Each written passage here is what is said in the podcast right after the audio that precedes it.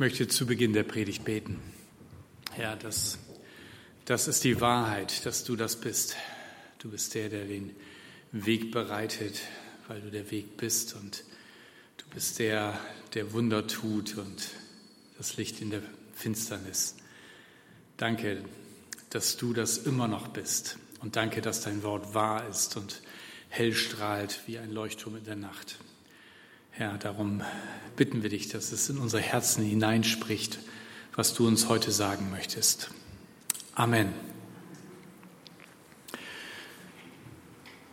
Ja, wir sind schon im dritten Kapitel angelangt aus der Offenbarung bei den sieben Briefen von Gott und heute bei dem fünften Brief an die Gemeinde in Sardes. Ich habe mal ein Foto mitgebracht so ähnlich hätte die Kirche vielleicht ausgesehen in Sardes.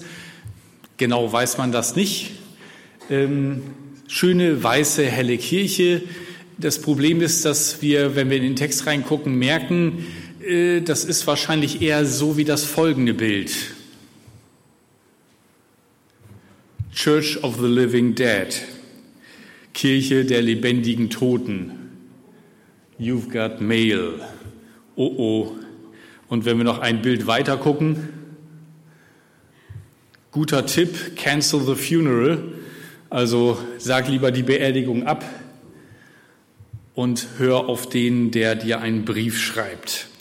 Also heute ein krasser Text an die Gemeinde in Sardes, von dem, der auch diese Gemeinde liebt.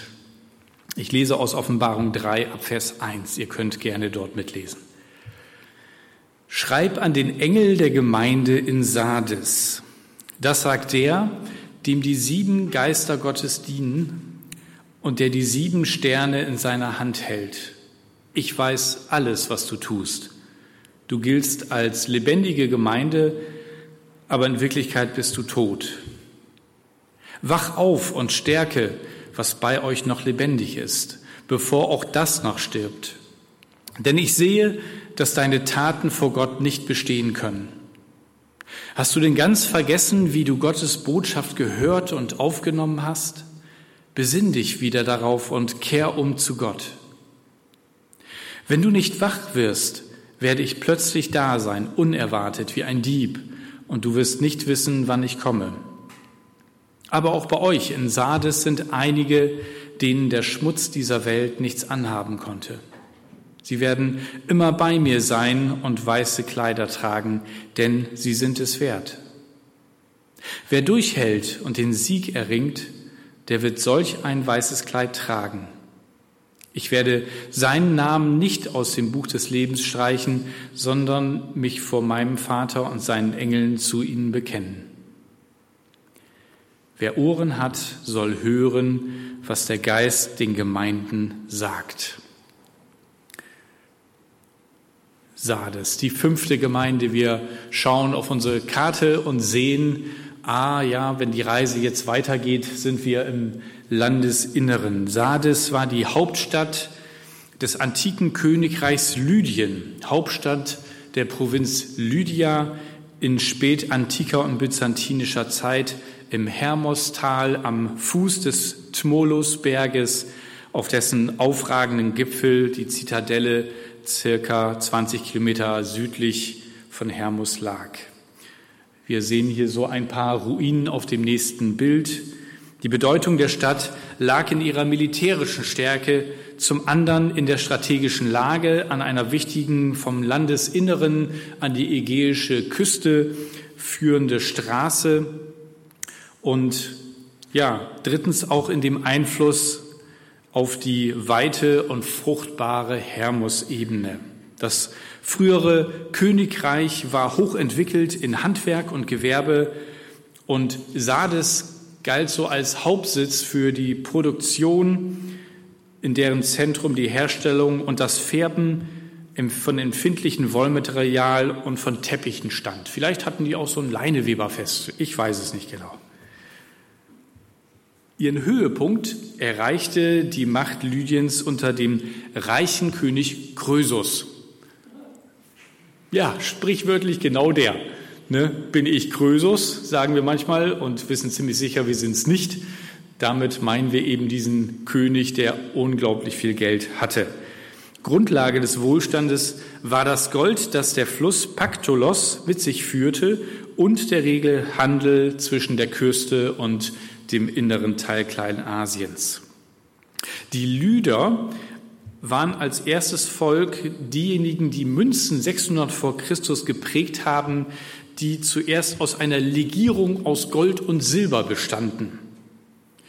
Und Thomas hat das intuitiv schon ganz super gemacht in seiner Anmoderation heute, als er die Würfel vorhin gezeigt hat.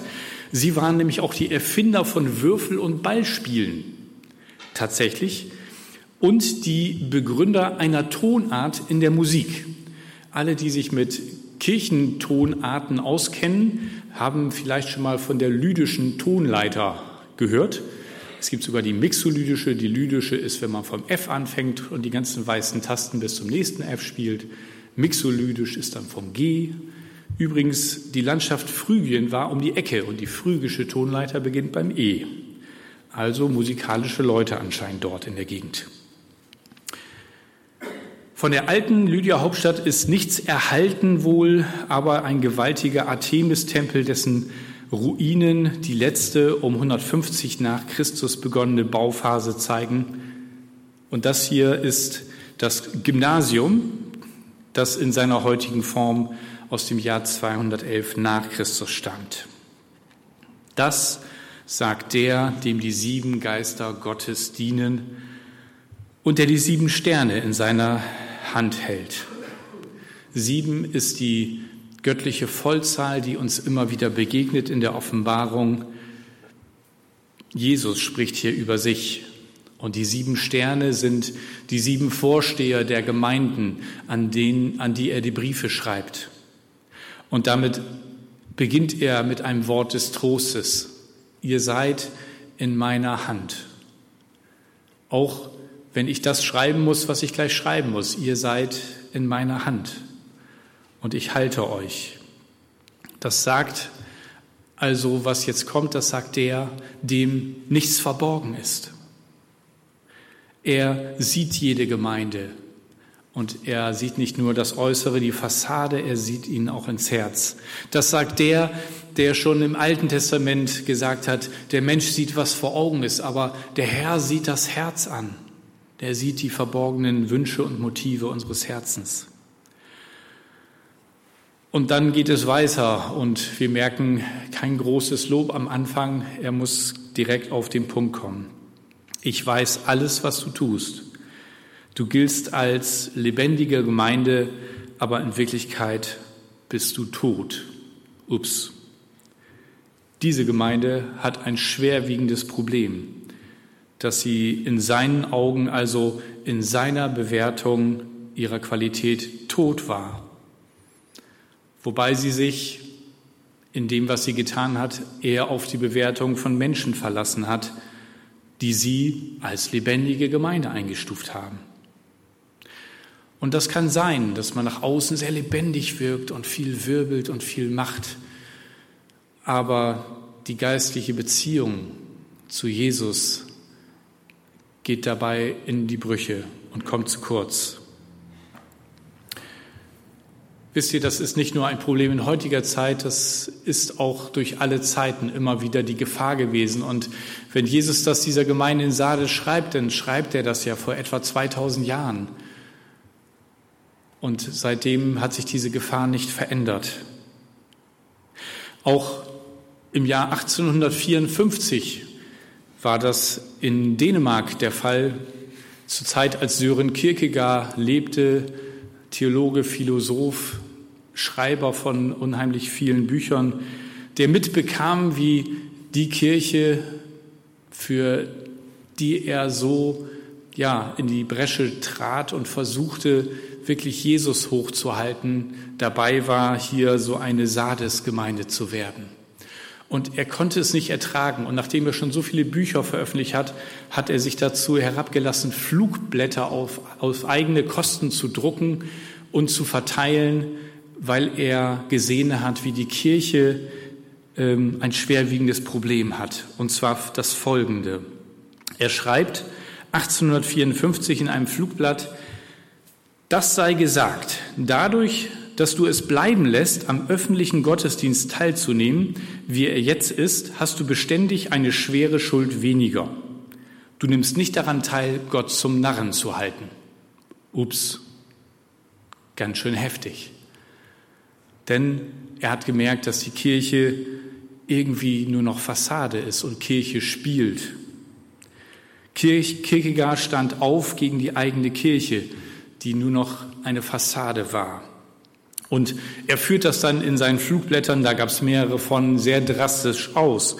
Er schreibt dann, nimm an, der Staat stellte tausend Beamte ein, die mit Familie davon lebten, das Christentum zu, ver zu verhindern. Das wäre doch wohl ein Versuch, wenn möglich, das Christentum unmöglich zu machen.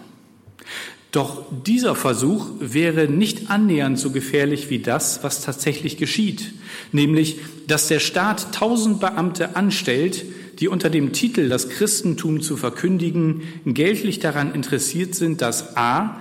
die Menschen sich Christen nennen und b. sie nicht erfahren zu lassen, was Christentum in Wahrheit heißt. Das wäre eine Möglichkeit, das Christentum unmöglich zu machen. Die Gefahr ist heute sehr real. Und ich habe sieben Jahre auch in der Landeskirche gearbeitet und gedient und ich weiß, es gibt viele wiedergeborene Kollegen, die das dort auch tun. Ich weiß aber auch, dass es leider auch viele gibt, die genau nur wegen des Jobs und wegen der guten Bezahlung diesen Beruf machen.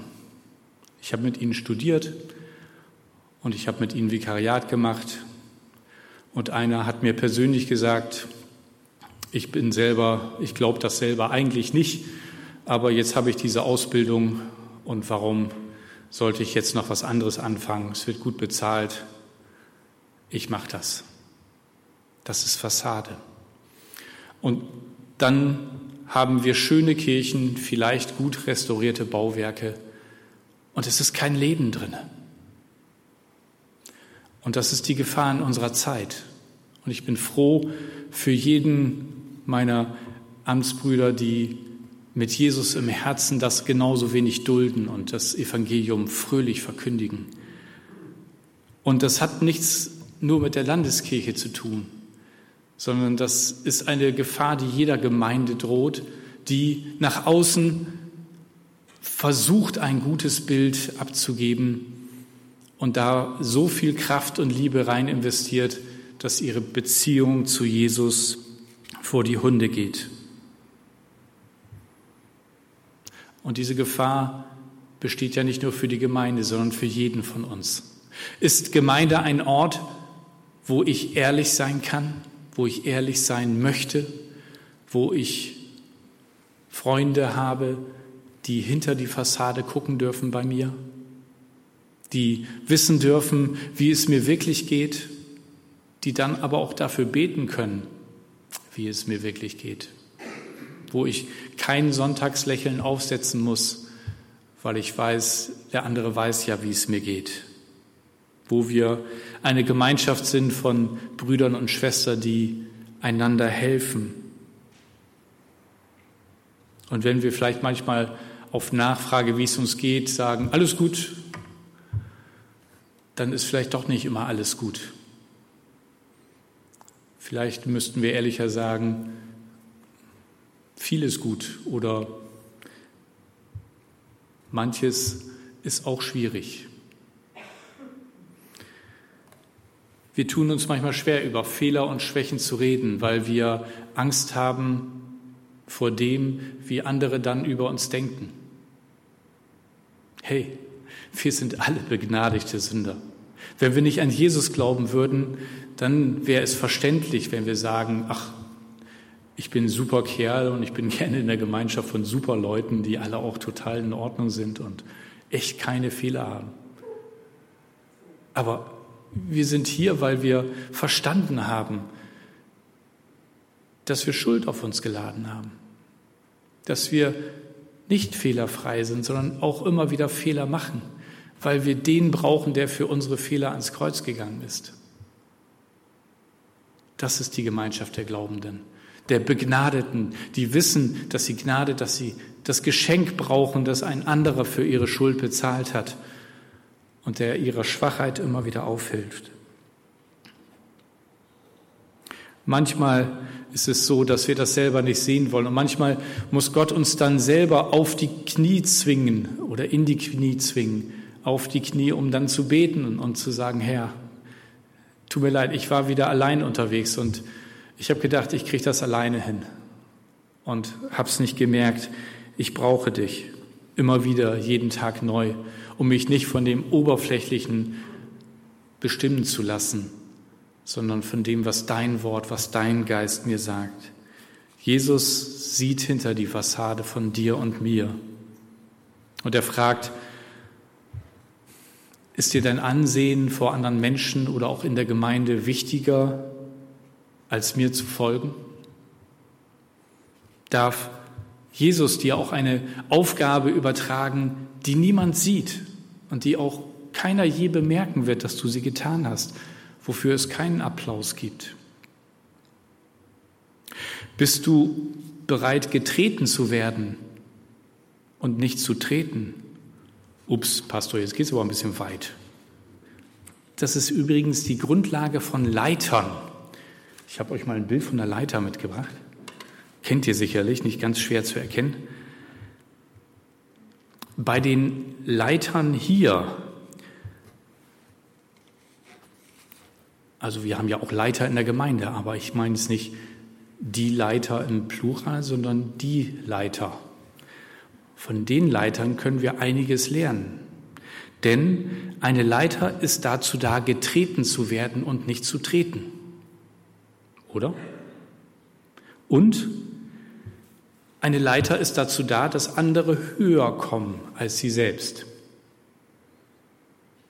Wenn wir das auf uns Leiter übertragen, dann haben wir schon zwei Sachen gut verstanden. Jesus sagt es in den Worten, wenn jemand der Erste sein will unter euch, der soll der Letzte sein von allen und aller Diener. In Gottes Königreich ist alles ziemlich umgekehrt. Willst du hoch hinaus, bist du unten nicht verkehrt. Jesus hat das vorgelebt. Und wisst ihr, so eine Fassade allein ist auch total gefährlich. Wenn ihr ernsthaft krank seid und ihr geht zum Arzt oder noch besser, der Arzt kommt zu euch, weil er einen Hausbesuch macht und ihr sagt, ach nö, alles wunderbar, nö, mir geht's eigentlich gut, also ich kriege immer noch die Fernbedienung an und das mit dem Essen klappt auch ganz gut. Und in Wirklichkeit könnt ihr nachts nicht schlafen vor Schmerzen dann ist das gefährlich. Und wisst ihr, der Arzt, Ärzte haben schon einen ganz guten Blick, die erkennen schon so einiges. Und manches, was sich ihren Blicken noch entzieht, da gibt es dann so Möglichkeiten wie Röntgen oder MRT.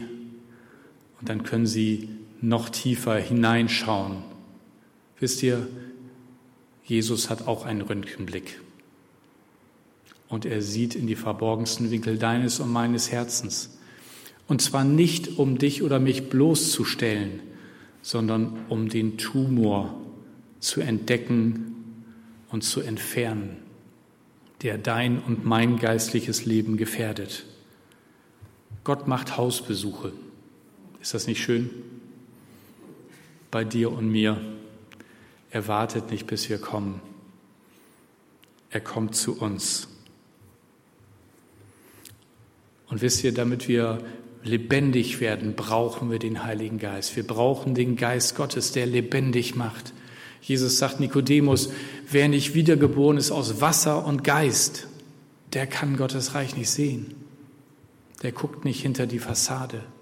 Und wenn wir durch Gottes Geist hinter unsere Fassade lernen zu gucken und ihm das zu bringen, was da krank ist und was seine Berührung braucht, dann wird er uns auch anfangen zu zeigen, was hinter der Fassade anderer steckt.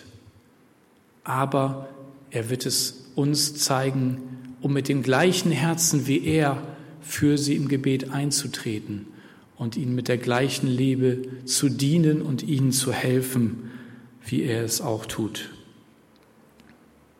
In Epheser 2.1, da schreibt Paulus auch, euch hat er auferweckt, die ihr tot wart in euren Vergehungen und Sünden.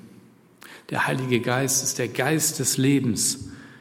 Und wer von ihm erfüllt ist, der wird in Gottes Augen niemals tot sein. Und unser Text enthält fünf Gegenmittel Jesu gegen den geistlichen Tod. Und das erste ist, wach auf, wach auf. Guck genau hin, träum nicht davon, wie großartig du bist oder die Gemeinde und alles schön und wie keiner gesehen hat, was in Wirklichkeit in deinem Herzen schlummert. Wach auf und lass dich neu erfüllen vom Heiligen Geist. Wisst ihr, jeder, der Jesus in sein Herz aufnimmt, bekommt den Heiligen Geist geschenkt. Aber wir sind manchmal leck. Und deswegen ist es so wichtig, dass wir immer wieder neu den Geist einladen. Nicht, dass er komplett weg wäre, aber wir brauchen neu eine Erfüllung mit dem Heiligen Geist. Und er muss in unsere verschiedensten Bereiche unseres Lebens hineinkommen dürfen, damit er seine lebensspende Kraft uns geben kann. Wisst ihr, ohne Heiligen Geist sind wir so ein bisschen wie ein Handy ohne Strom. Ich meine, Handys sind ja echt tolle Dinger und die Smartphones, was die alles können. Also ich glaube, irgendwann muss ich nicht mehr drauf gucken. Die machen dann mein Leben für mich. Die kennen ja meinen Terminkalender, dann können die ja, ja da hingehen. Wäre doch gar nicht schlecht. Oder so ein Avatar, der dann irgendwie an meiner Stelle genauso aussieht, irgendwie in und so weiter. Ne? Ja, es gibt noch einzelne Leute, die nicht so in die Zukunft möchten. Aber wäre das nicht großartig und wir bleiben zu Hause auf dem Sofa und gucken uns das Meeting an, wo unser Avatar mit dem anderen spricht? Keine Ahnung. Aber wisst ihr, ohne Strom ist so ein Handy gar nichts. Ja, da kann man, kann man vielleicht als Türstopper verwenden oder als Unterlage für ein Bier oder so. Keine Ahnung. Mein ehemaliger Klassenlehrer wurde mal angesprochen, als er das erste Smartphone hatte, ob er denn damit überhaupt zurechtkäme. Und er sagte dann dem Schüler, nee, aber ich kann damit unheimlich gut werfen. Das geht auch, wenn der Strom weg ist. Ja, aber wenn man tatsächlich die vielen Möglichkeiten nutzen will, braucht ein Handy Strom. Und wenn du die Möglichkeiten nutzen willst, die Gott in dich hineingelegt hat, brauchst du den Heiligen Geist. Denn er ist es, der die genialen Ideen dir vermittelt und dir in die Gedanken spricht, die Gott in dich hineingelegt hat oder die er noch mit dir gemeinsam entdecken möchte. Er hat Wege und Ideen, auf die du morgens nicht kommst, wenn du verschlafen in den Spiegel guckst. Aber er sagt, hey, heute wird ein spannender Tag. Ich habe da eine Idee. Das ist sein Geist und wir brauchen ihn, um lebendig zu bleiben, um nicht nur an unserer Fassade herumzudoktern, damit bloß keiner merkt, dass wir eigentlich gar nicht mehr so unterwegs sind mit Jesus. Darum bitte immer wieder um die Kraft des Heiligen Geistes, damit du hellwach bist und du weder schwerhörig noch halbblind bist.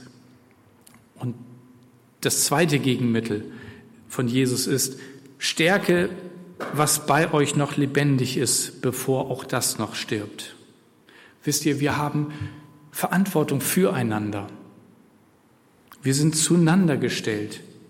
Und wir haben Verantwortung füreinander, nicht nur um die Fehler des anderen zu entdecken und darüber zu reden, am besten noch hinterm Rücken, sondern um sie zu entdecken, sie ins Gebet zu bringen und zu fragen, Jesus, wie kann ich ihr helfen?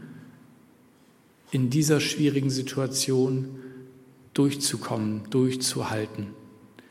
Ein jeder trage die Last des anderen, so werdet ihr das Gesetz Christi erfüllen, schreibt Paulus den Galatern. Nicht nur dem anderen sagen, du hast aber eine schwere Tasche. Ich weiß nicht, ob ich die bis nach Hause kriegen würde. Sondern sagen, hey, kann ich deine Last tragen, mittragen? Wie kann ich dir helfen? Wenn wir geistlich lebendig sind, können wir nicht mit ansehen, wie Menschen neben uns geistlich sterben, vom Teufel verführt werden und lahmgelegt und vielleicht sogar aus, die, aus der Gemeinde rausgehen. In Hebräer 12, 12 bis 15 heißt es, stärkt die kraftlosen Hände, lasst die zitternden Knie wieder fest werden, bleibt auf dem geraden Weg, damit die Schwachen nicht fallen, sondern neuen Mut fassen und wieder gesund werden. Setzt alles daran, mit jedem Menschen Frieden zu haben und so zu leben, wie es Gott gefällt, sonst werdet ihr den Herrn niemals sehen. Achtet darauf, dass keiner von euch an Gottes Gnade gleichgültig vorübergeht, damit sich das Böse nicht bei euch breit macht und die ganze Gemeinde vergiftet. Wollt ihr das? Seid ihr dazu bereit? Großartig. Und dritter Tipp von Jesus, vergiss nicht, wie du Gottes Botschaft empfangen hast. Erinnere dich, wie war das, als du Jesus begegnet bist, als du verstanden hast, wer du bist in seinen Augen, sowohl ein Mensch, der schuldig ist, als auch ein Mensch, der unendlich geliebt ist, für den er bereit war, sein Leben zu geben. Und die Freude, die dich erfüllt hat, als du verstanden hast, das gilt auch für mich. Vergiss nicht, wie du Gottes Botschaft empfangen hast. Und damit meine ich nicht eine Verklärung der Vergangenheit. Ja, früher, als ich noch so ein lebendiger Christ war, oh, was wir da alles gemacht haben in der Jugendgruppe. Und heute leben wir nur noch von der Vergangenheit und dass wir Jesus, uns Jesus mal nahe gefühlt haben? Nein, Jesus ist der gleiche. Erinner dich, damit du die Sehnsucht danach wieder hast, dass es doch genauso ist, genauso intensiv, nicht in den Formen, aber in dem Inhalt und in der Beziehung zu ihm. Und erinnere dich, dass du auch mal stolz warst, zu stolz warst, seine Hilfe in Anspruch zu nehmen, weil du dachtest, du kommst allein zurecht mit diesem Leben. Ist dir noch vor Augen, aus welchem tödlichen, oberflächlichen Lebensstil dich Gott herausgerettet hat und dich an seine Seite genommen hat, um mit ihm Rettergeschichte zu schreiben. Noch mehr Menschen zu ihm zu führen, die nicht erkannt haben, dass sie ohne ihn verloren sind, hier in diesem Leben und besonders in der Ewigkeit. Und ein vierter Tipp, halte fest, halte fest. Uns rutscht manchmal unsere Beziehung zu Jesus so weg. Und auch in der Ehe kann das passieren, dass man nebeneinander herlebt mit den Aufgaben, die man hat. Und die Beziehung immer weniger wird und die Liebe zueinander weniger wird, weil sie keine Zeit, keinen Raum hat. Casting Crowns, die äh, christliche amerikanische Band, hat mein Lied geschrieben, It's a Slow Fade. Es ist ein langsames Ausblenden, Dahingleiten. Das kann uns so passieren im Alltag, dass uns die Liebe zu Jesu so ganz allmählich weniger wird, bis wir eigentlich nur noch die äußere Form waren und sonntags im Gottesdienst sind. Aber wir merken, hey, unser Herz da schlägt nichts mehr von Jesus, von der Begeisterung für ihn, von, von seiner Liebe, die sagt, ich bin gekommen, zu suchen und zu finden, was verloren ist. Haben wir diese Liebe noch im Herz? Lass das nicht entgleiten, halte es fest, halte ihn fest, so wie er dich festhält. Wisst ihr, wir haben vier Werte, die bei uns in der Gemeinde uns daran erinnern sollen, wie das Festhalten geht. Wir wollen Gott lieben, weil er uns zuerst geliebt hat und seine Liebe uns in Jesus gezeigt hat. Darum sind wir gerne bereit, ihm unser Leben zu geben, der, der sein Leben für uns gegeben hat. Und wir wollen Menschen lieben, wie Jesus Menschen geliebt hat. Und dazu gehören auch die blöden Nachbarn und die blöden Kollegen. So lange für sie beten, bis sie nicht mehr blöd sind wie durch ein Wunder. Was gar nicht damit anfängt, dass sie nett werden, sondern dass wir sie nicht mehr als blöd sehen, sondern als Geschöpfe, die Gott liebt. Und wo er sagt, hey, du bist der Einzige, der mit denen Kontakt hat. Und du solltest nicht derjenige sein, der sagt, die sind blöd, sondern der ihnen meine Liebe zeigt, die sie noch nie empfangen haben, weil sie immer nur Reaktionen auf sich bekommen, die andere Menschen von ihnen abschrecken. Menschen lieben, das Beste geben. Hey, wir wollen alle das Beste geben, weil Gott das Beste gab, nämlich seinen Sohn für uns. Und darum wollen wir alles geben an Zeit, an Kraft, an Energie, damit Jesus bekannt wird. Das Beste geben. Und eine gute Haltung bewahren. Hey, das ist nicht ganz einfach, oder? Eine gute Haltung zu bewahren, auch wenn die Leute nicht nett und freundlich zu uns sind. Jesus sagt, wenn ihr die liebt, die euch lieben, was macht ihr Besonderes? Das machen die anderen auch. Liebt eure Feinde. Challenge. Ja? Ihr müsst nicht erst jemand zu eurem Feind machen, bevor ihr diese Übung antretet. Ihr könnt auch einfach das mit Feinden, die euch über den Weg laufen, machen. Straßenverkehr ist ein super Übungsfeld. Ja, oder auch mal zum Marktkauf, wenn nur drei Kassen aufhaben und eigentlich zehn auf sein müssten, einfach mal in die längste Reihe anstellen und die Leute vor euch in der Reihe segnen und vielleicht noch einen vorlassen. Super Übung. Eine gute Haltung bewahren, auch wenn man menschlich gesagt ausrasten könnte. Ihr kennt noch das HB-Männchen, ne? das so in die Luft geht. Hey, jawohl, brauchen wir nicht. Wir brauchen nicht in die Luft gehen. Wir glauben an einen Gott, der runtergekommen ist aus der Luft. Wir glauben an einen heruntergekommenen Gott, der heruntergekommen ist, alle seine Herrlichkeit abgelegt hat, weil wir sonst nicht uns ihm genähert hätten. Wollen wir auch so für die Menschen um uns sein. Und der letzte Tipp, tu Buße altes Wort. Es geht eigentlich um Umkehr. Und ihr erinnert euch vielleicht an die Geschichte von dem verlorenen Sohn, die Jesus erzählt. Und genauer gesagt müsste man eigentlich sagen, die verlorenen Söhne. Denn in der Geschichte ist es der Jüngere, der sich auszahlen lässt und das ganze Erbe verprasst in der Ferne und dann erst kapiert, doch keine so gute Idee. Hungersnot zu Hause, haben die lecker Essen und ich kriege hier nicht mal irgendwie das, was die Schweine kriegen. Und er kehrt um zu seinem Vater. Zunächst, zunächst noch aus Eigennutz, weil da gibt es ja was zu essen. Aber als ihm der Vater entgegenläuft, da bleibt ihm die Hälfte seiner Rede im Hals stecken. Und er sagt nur noch, ich habe gesündigt, ich habe etwas zwischen dich und mich kommen lassen ich habe deine Liebe gar nicht gewollt und nicht verstanden, ich wollte nur das Erbe. Vergib mir. Und der Vater feiert ein Fest. Boah, holt das beste Kleid, gibt ihm den Ring, der bezeichnet ihn damit als weiterhin als Erben. Er hat das Erbe nicht verprasst, er bekommt es wieder geschenkt. Und er feiert ein Riesenfest. Und dann kommt der Ältere, der die ganze Zeit da war und ärgert sich dass der Vater so gnädig ist mit dem verlotterten Jungen, von dem er alles weiß, bevor er noch mit ihm geredet hat.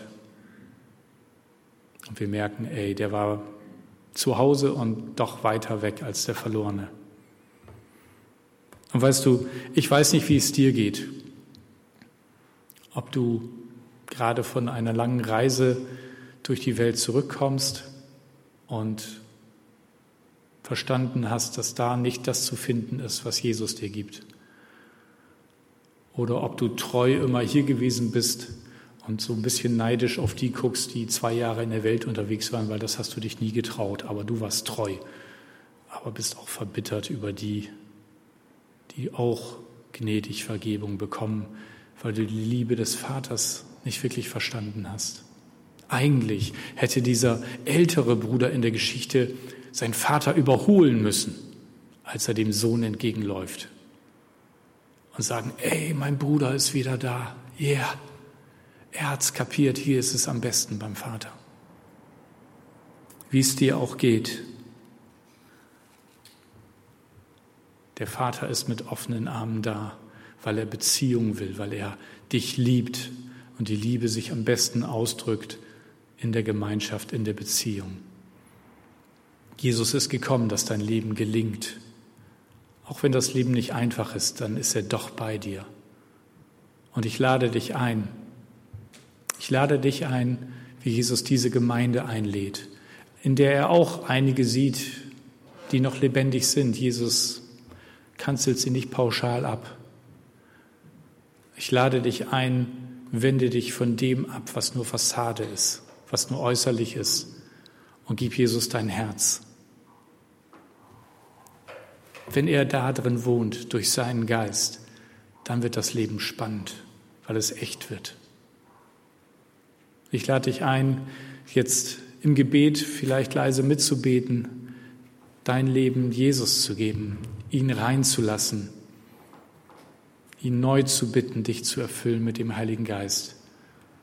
Das könnt ihr jetzt bei dem Gebet selber tun oder auch in der, bei dem Instrumentalstück im Anschluss. Nehmt euch die Zeit, das ist wichtige Zeit, das ist Premiumzeit mit eurem Gott, der hier ist. Jesus, danke. Danke, dass du uns so unendlich liebst. Und selbst wenn du uns sagst, dass in uns was gestorben ist, ist das nicht, um uns zu verurteilen, sondern um uns aufzuwecken, wach zu rütteln und neu mit Leben zu füllen. Jesus, vergib, wo wir dich verlassen haben und anderen Dingen nachgelaufen sind. Danke, dass du auch für unser Wegrennen und für unsere Schuld gestorben bist. Komm du jetzt neu in mein Leben als mein Herr und Retter und erfülle mich mit deinem guten Heiligen Geist. Danke für deine Liebe zu mir. Ich will sie gerne weitertragen zu anderen Menschen, die dich noch nicht kennen. Amen.